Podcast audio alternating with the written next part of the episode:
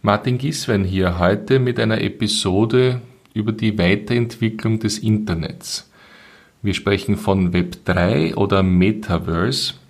Es geht einfach darum, dass sich die Darstellungsform, die Interaktionsform des Internets verändert, so wie wir es schon oft gesehen haben. Und mir geht es heute darum, zu, einen Überblick zu geben und zu verstehen, ob man sich als Unternehmen, als Organisation hier schon auf dieses neue Internet ausrichten muss oder ob man es noch in den Status beobachten geben kann. Zur Historie. Wir haben das Internet schon in verschiedenen Formen gesehen. Web 1.0, ganz einfach die Darstellung von Webseiten, die jemand programmiert hat und den Content draufgestellt hat. Das war so in den Anfangszeiten 90er und anfänglich 2000er Jahre. Dann kam äh, Social Media, dann kam sehr viel von Nutzerinnen kreierter Inhalt, User-Generated Content. Und das war das Web 2.0, also dieser massive Austausch und dieses von den Nutzern ausgehende Interagieren, Content hineinstellen. Jeder kann verkaufen, kaufen, Inhalte geben, produzieren. Das ist das, was wir momentan sehen. Einen kleinen Ausblick auf Web 3 geben uns sehr viele Videospiele. Da ist man mit einem digitalen Zwilling, mit einem Avatar seiner selbst in einem großen Raum oder in einer ganzen Welt. Also wenn Sie jetzt ähm, so zum Beispiel Fortnite sich ansehen, was unsere Kinder spielen, oder auch Roblox oder Minecraft, dann sind sie in diesen offenen Welten, interagieren dort sehr oft noch über den Bildschirm, aber zunehmend auch über VR-Brillen, also virtuelle Realität, natürlich auch möglich über augmentierte Realität. Das heißt also, Sie sehen die Realität, aber es werden zusätzliche Informationen eingespielt, wie zum Beispiel bei Pokémon, wo man herumgeht und in der realen Welt Zusatzinformationen bekommt, wo hier ein Schatz oder ein, ein, ein Tier versteckt ist. Das Ganze klingt jetzt ein bisschen fantastisch. Äh, wir können es uns aber auch im Berufsleben anschauen, nämlich äh, in der Corona-Zeit war es für uns jetzt ganz normal, in virtuelle Räume in MS Teams sich wiederzufinden und darum ist es auch nicht erstaunlich, dass gerade der Microsoft-Konzern sich da einen Teil dieses Web 3.0 sichern will, indem es Weltenräume auch mit Avataren äh, in MS Teams und anderen Technologien anbieten will. Man will hier diesen Trend nicht versäumen. Facebook ist ein bisschen nach vorne geprescht mit der Ankündigung, ganz stark dieses, diese Räume zu bauen.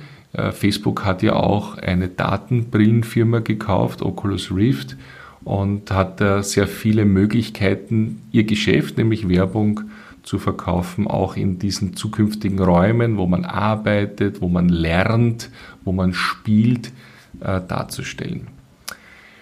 Dieses Metaverse gibt es natürlich schon, aber ähm, eher auf einer Ebene, wo Nerds zusammenkommen, also Menschen, die da ganz früh einen Trend sehr enthusiastisch aufnehmen. Es gibt ähm, Universen, Metaverses, wie zum Beispiel Decentraland, Cryptovoxels, Sandbox, wo mit eigenen Währungen basierend auf der Blockchain diese Welten mit ihrem Avatar erkundbar sind. Man kann sich Land kaufen dort. Man kann auch eigene Güter produzieren, digitale Güter produzieren. Adidas, Nike machen zum Beispiel Turnschuhe oder andere Kleidung und geben diese digitale Version zum Verkauf in diese Welten hinein. Die Kunstbranche hat es auch äh, entdeckt. Es gibt von Bansky und anderen Kunstwerke, die in digitaler Form NFT, Non-Fungible Token, als Fachbegriff in diesen Welten verkauft werden. Wir haben da Preise von 60 Millionen schon erreicht für ein Kunstwerk von Bansky. Dass jetzt Disney als Themenparkbetreiber auch hineingeht und sagt, in dieser virtuellen Welt will ich Themenparks eröffnen, wo Menschen Geld dafür bezahlen, dass sie dort Zeit im digitalen Raum miteinander, mit der ganzen Familie verbringen, ist klar. Innovative Firmen wie zum Beispiel chinesischer E-Auto-Hersteller NIO äh, launcht die neuen Produkte in diesen Metaverses. Und jetzt können wir uns anschauen, hm, es gibt diese offenen, diese eher nerdigen Metaverses und dann gibt es diese Ankündigungen von Facebook und anderen, dort hineingehen zu wollen oder eigene zu schaffen. Da wird ganz viel Geld investiert. Und das bedeutet, dass die Wahrscheinlichkeit zwischen offenen und geschlossenen Systemen, ähnlich wie in den digitalen Plattformsystemen, die Wahrscheinlichkeit, dass da etwas entstehen wird, ist meiner Meinung nach überhälftig. Also heißt 50-50 Chance, eher ein bisschen mehr, dass hier etwas passieren wird in den nächsten fünf bis zehn Jahren. Und das bedeutet, wir müssen uns zumindest darauf vorbereiten, sowohl als Konsumenten und Konsumentinnen als auch als Entscheiderinnen in den Unternehmen. Ist sowas schon mal passiert? Ja, 2008. Google hat verstanden, dass sein Business oder ihr Business, nämlich äh, Suche und Werbung schalten, in der Zukunft nicht mehr funktionieren wird auf den PCs, weil die Menschen zunehmend Smartphones haben. Und Google hat Android gebaut, also sozusagen eine Software, eine, eine Plattform, einen Layer, der es ermöglicht hat, dass Google jetzt auf allen oder auf 80 Prozent der Telefonen ist und dort die Möglichkeit hat, die Werbung wieder anzuzeigen an, äh, und, und Geld zu verdienen.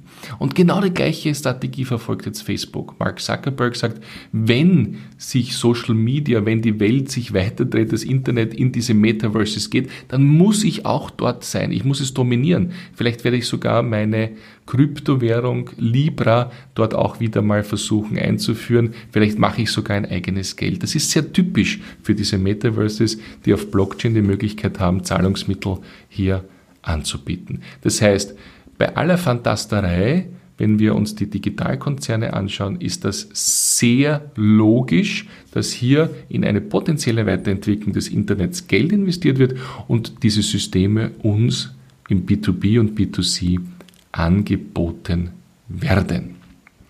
Was bedeutet das jetzt für traditionelle Unternehmen? Einerseits muss ich gewahr sein, dass in Zukunft vielleicht mein Webshop, meine Webseite nicht nur auf den Smartphones und PCs ist, sondern meine Inhalte, meine Repräsentanz auch in diesen Metaverses sein kann, so es von Adidas, Nike und so weiter schon ist. H&M macht jetzt ein großes digitales Gewandgeschäft im Metaverse auf.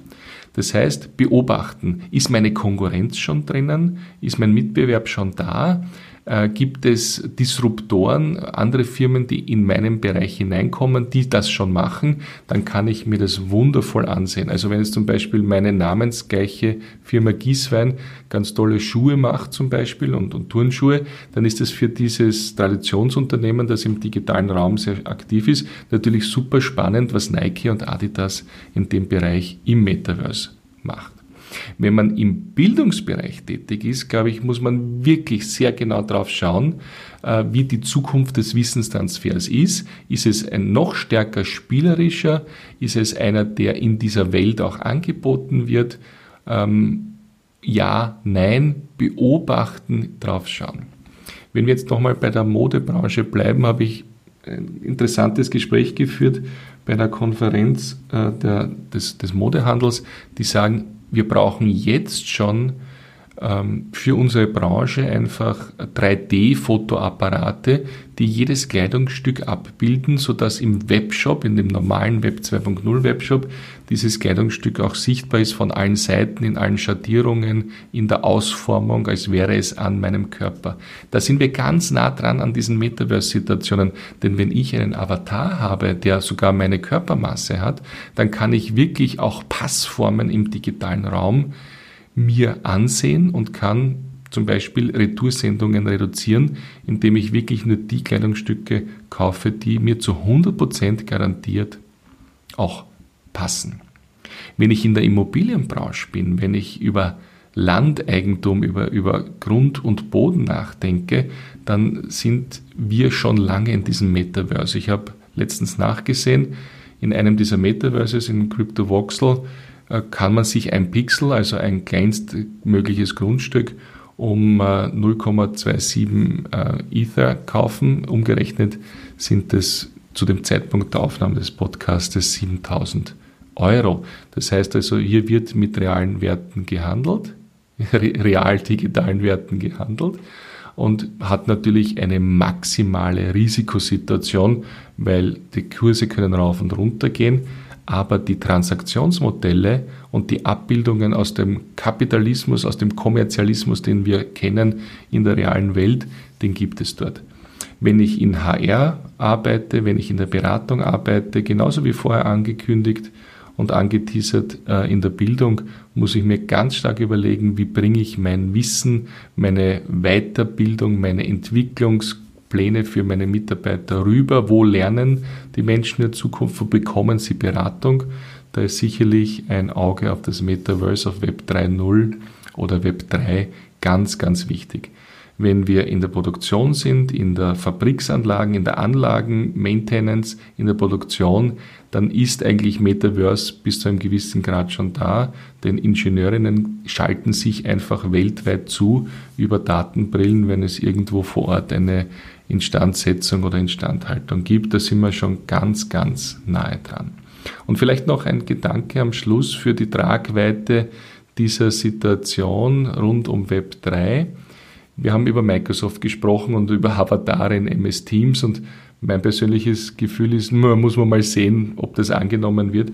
Aber überlegen Sie sich doch mit dieser großen Reichweite, die Microsoft im B2B-Umfeld hat, plus die Tochterfirma von Microsoft, nämlich LinkedIn, ähm, mit 800 Millionen Nutzerinnen in dem Space.